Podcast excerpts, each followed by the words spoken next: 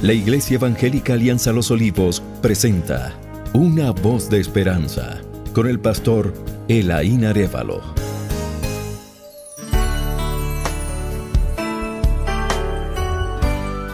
Bienvenidos mis queridos oyentes de este su programa Una voz de esperanza. Seguimos hoy con el tema de la justicia, habiendo dejado en claro en el podcast anterior la definición de la misma que consiste en dar a cada uno lo que merece. Hoy quiero presentar algunos ejemplos de justicia que nos dejan ver que por la gracia del Señor, la justicia sí es una virtud alcanzable. A continuación les presento tres personas reconocidas y resaltadas en la Biblia como justas y cuyo vivir es una ejemplificación de la justicia práctica. El primero de ellos es Noé cuyo nombre significa quieto, reposado, tranquilo. En la vida de este viviente antediluviano se resaltan tres cosas muy notables en lo que respecta a su vida de justicia. Primero, que la justicia era parte de su carácter. Génesis 6, 9 nos dice, Noé, varón justo, era perfecto en sus generaciones. Segundo, que la justicia de él era evidente aún delante de Dios. Ezequiel 14, 14 y 20. Y si tuviesen en medio de ella estos tres varones, Noé, Daniel y Job, vivo yo, dice Jehová el Señor, no librarían a hijo ni a hija, ellos por su justicia librarían solamente sus propias vidas.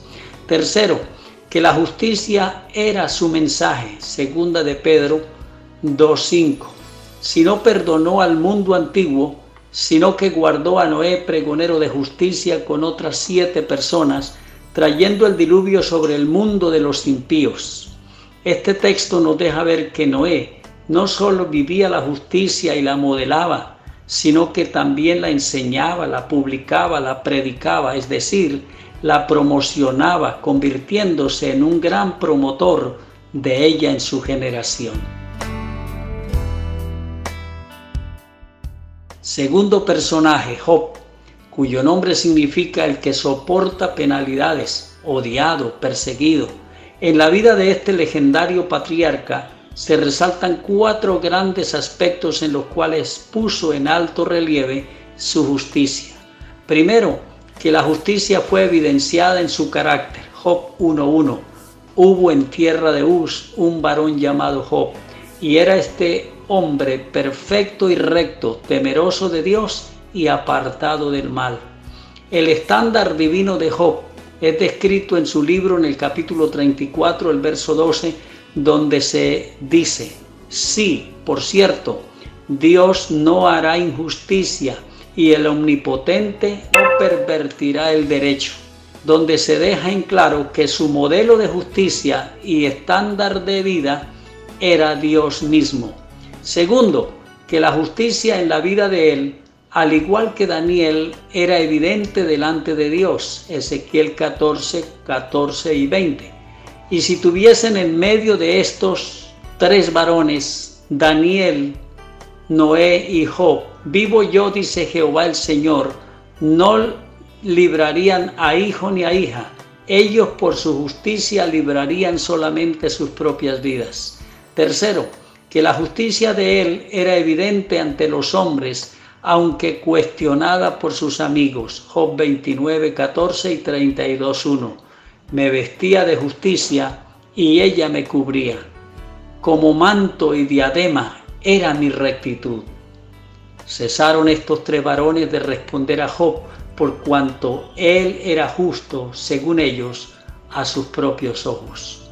Cuarto, que la justicia de Él fue evidenciada aún en medio del sufrimiento, pues el significado de su nombre mismo era el que sufre. Tercer personaje, Daniel, cuyo nombre mismo es un elogio, una proclama de la justicia, pues su significado es Dios es mi juez, Dios es mi justicia o justicia de Dios. En la vida de este singular siervo de Dios, profeta y estadista profesional en el reino babilónico y posteriormente en el reino medo-persa, se desarrollan no menos de cinco aspectos en los cuales se dejó en claro su vida de justicia. Primero, que la justicia de Daniel es evidenciada por el mismo Dios. Ezequiel 14, 14, 20. Y si tuviesen en medio de ella estos tres varones, Noé, Daniel y Job, vivo yo, dice Jehová el Señor, no librarían a hijo ni a hija. Ellos por su justicia librarían solamente sus propias vidas.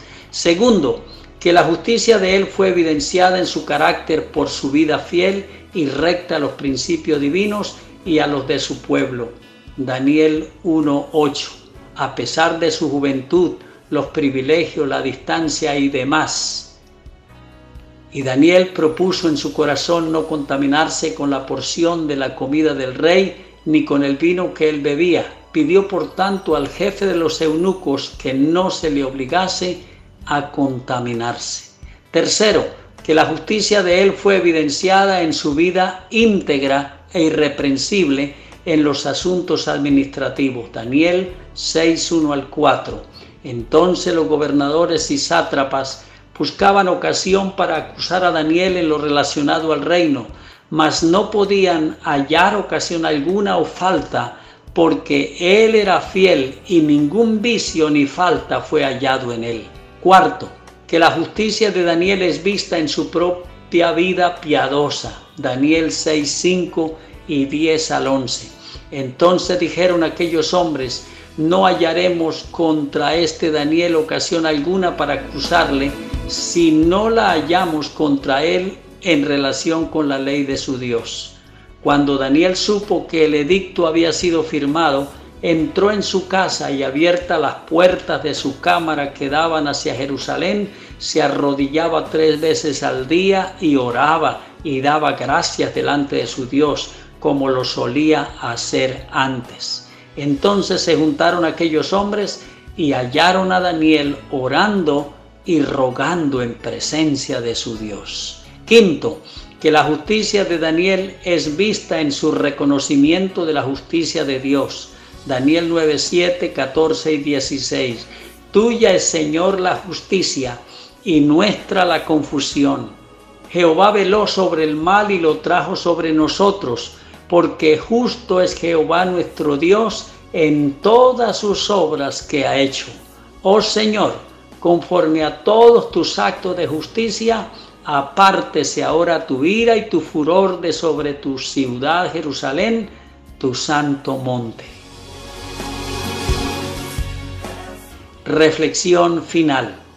Gracias a la justicia de Dios y a la obra de Cristo en la cruz, es posible ser justo y practicar la justicia.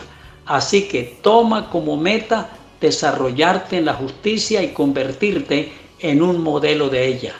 Quiera Dios que tú seas el cuarto justo en esta lista. Dios te bendiga.